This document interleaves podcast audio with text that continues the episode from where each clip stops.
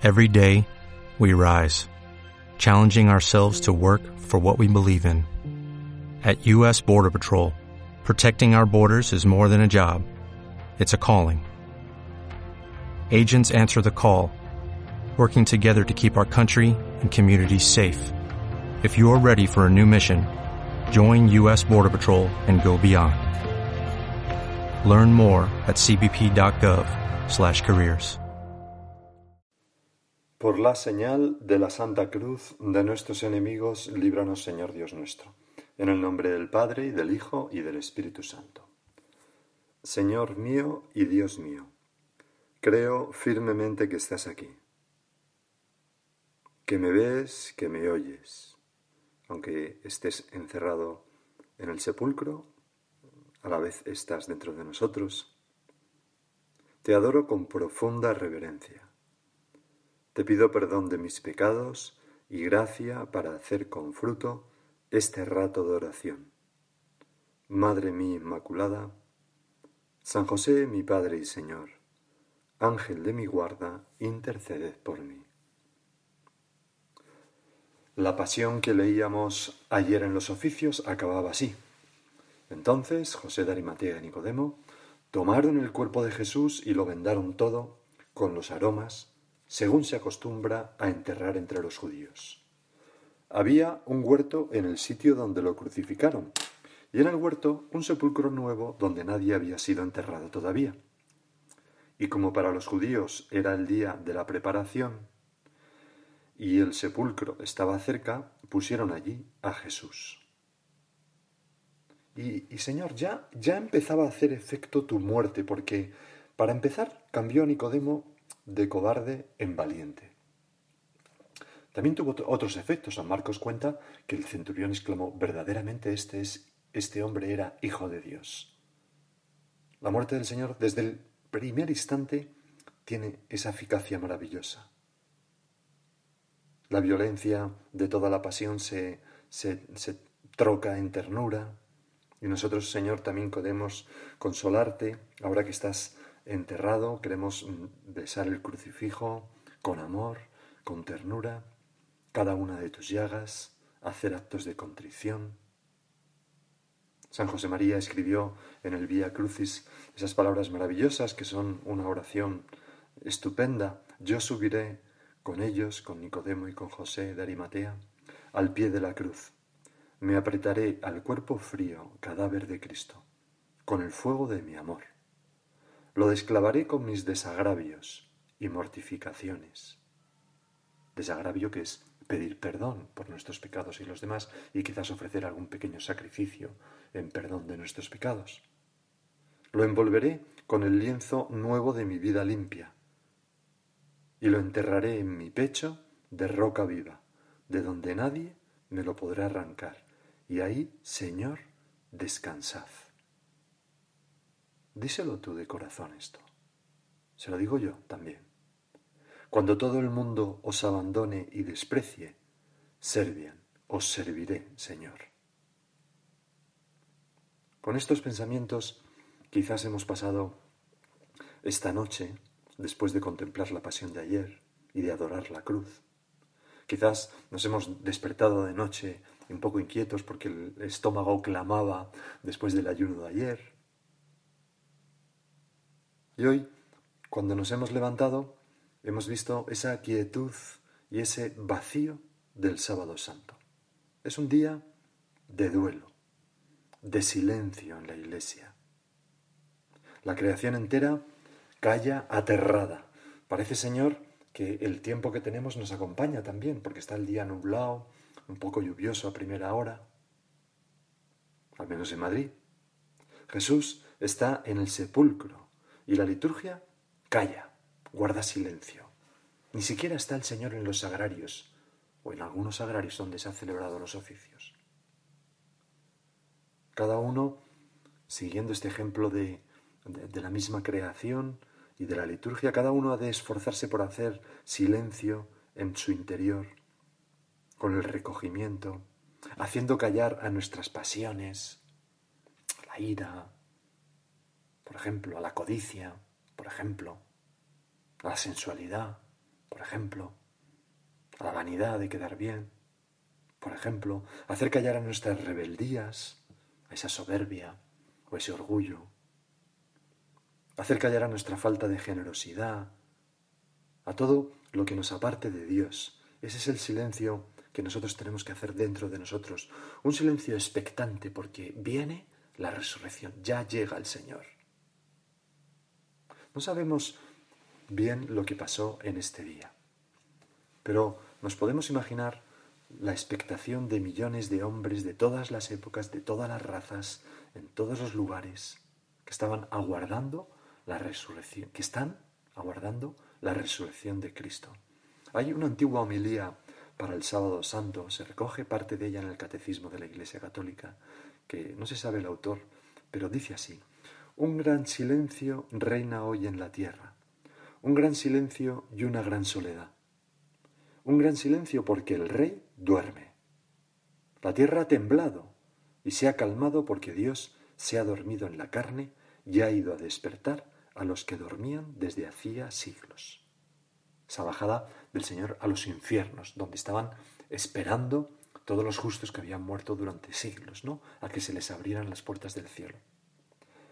Sigue diciendo la homilía, va a buscar a Adán, nuestro primer padre, la oveja perdida.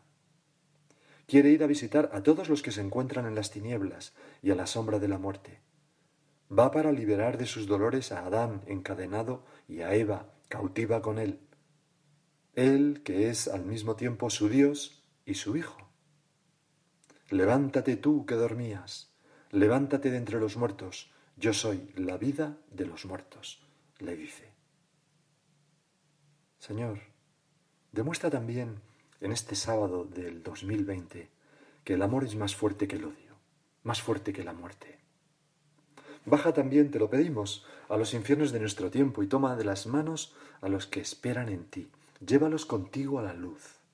Señor, estate también conmigo en mis noches oscuras y llévame también a la luz, en mis noches con una fe tibia, con una esperanza decadente, con poco amor.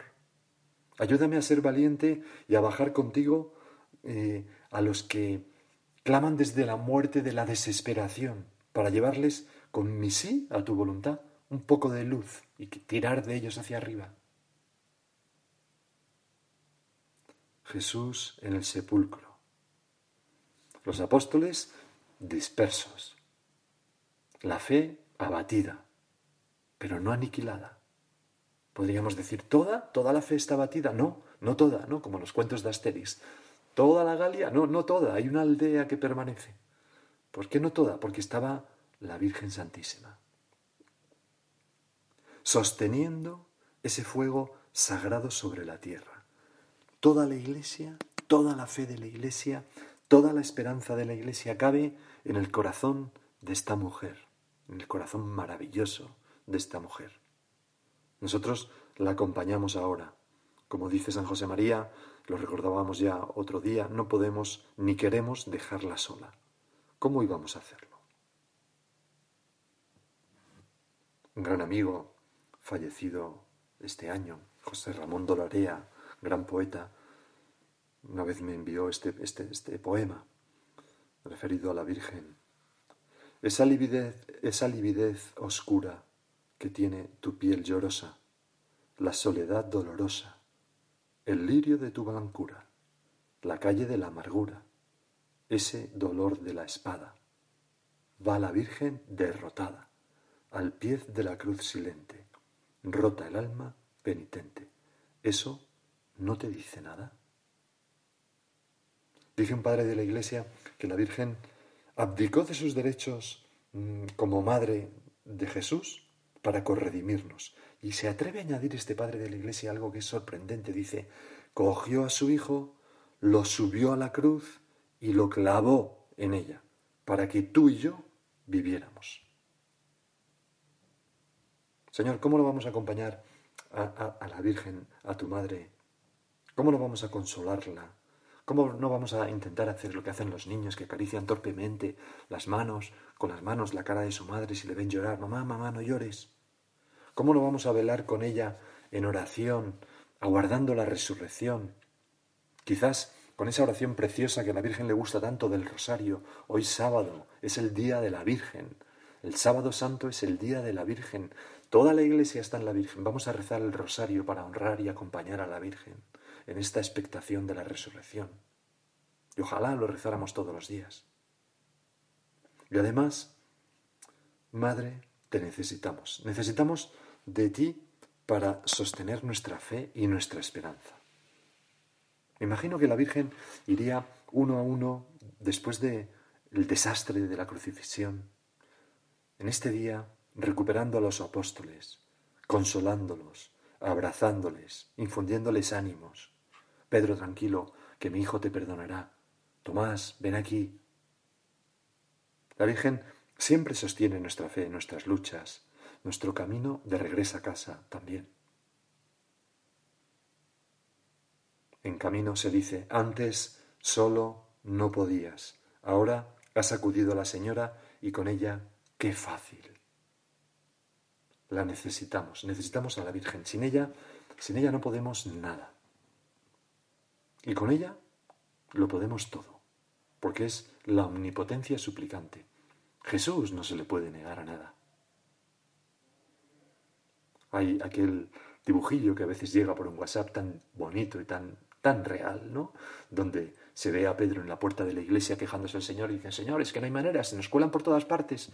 Y, Jesús dice, bueno, ¿qué ¿yo qué quieres que le haga Pedro? Y entonces detrás se ve a la Virgen que está tirando una escalera desde una nube y, subiendo por ahí, colándose en el cielo un montón de... y tiene un, de gente que tiene un, un rosario en la mano, ¿no?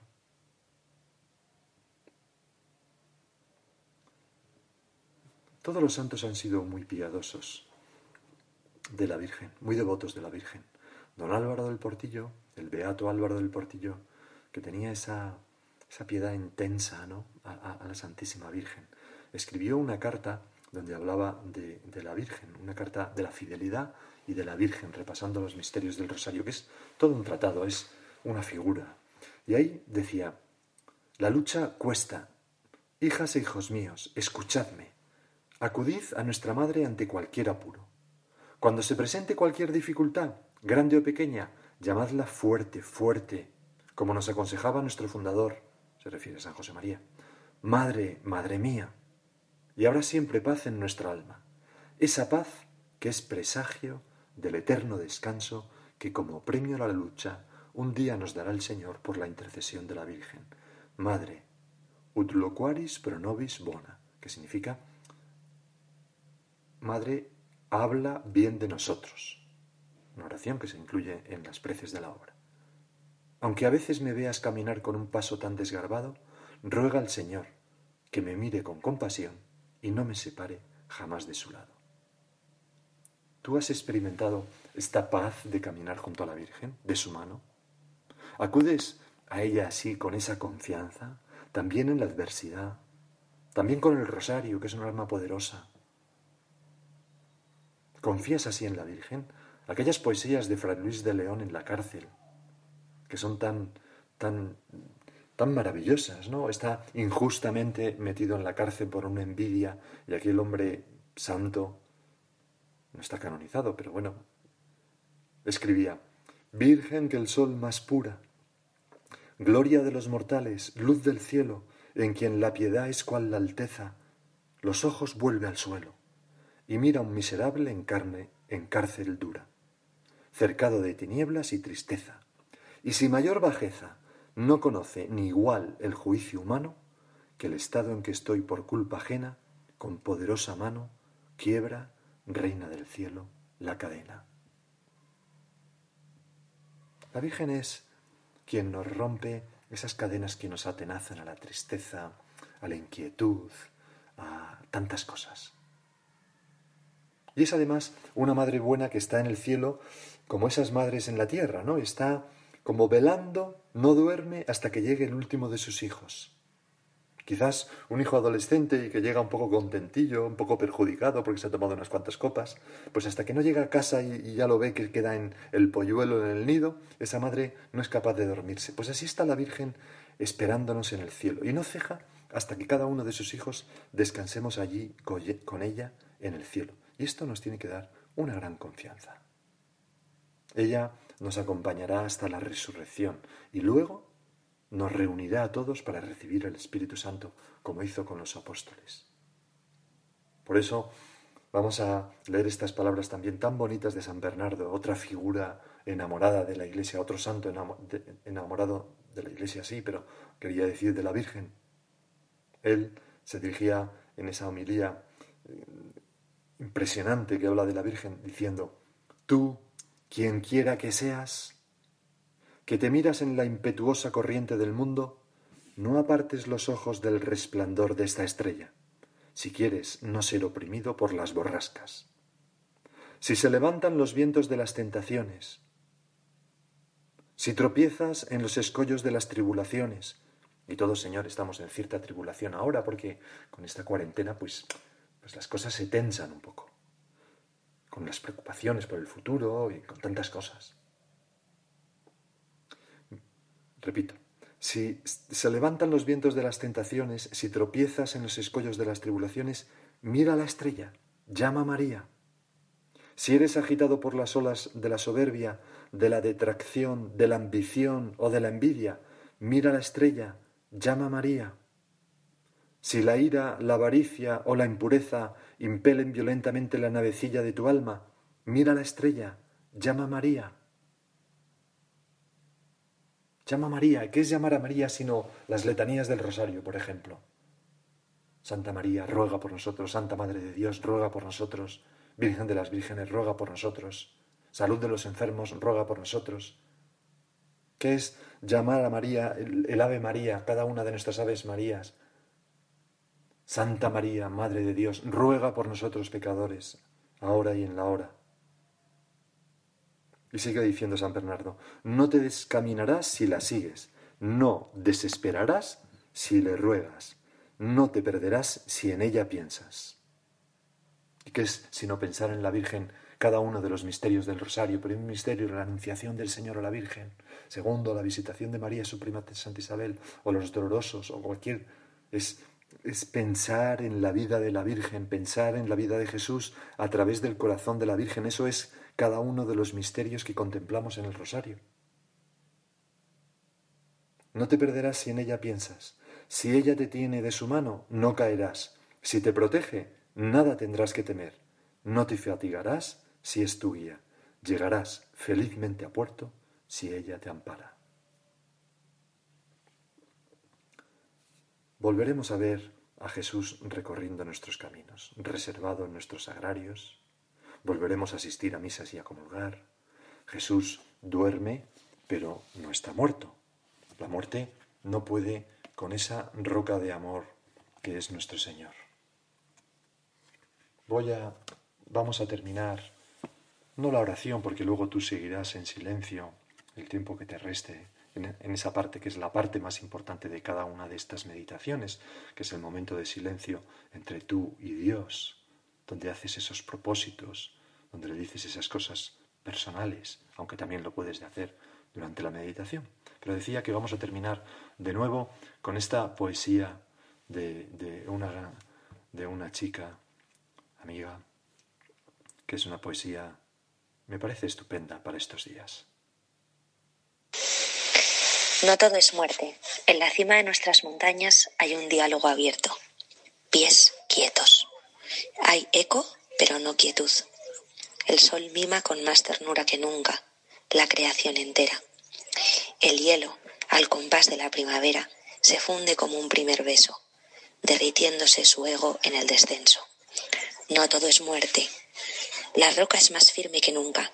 Nadie la escala, pero todos la sueñan. Esos senderos que albergan historias susurran que echan en falta huellas. No todo es muerte.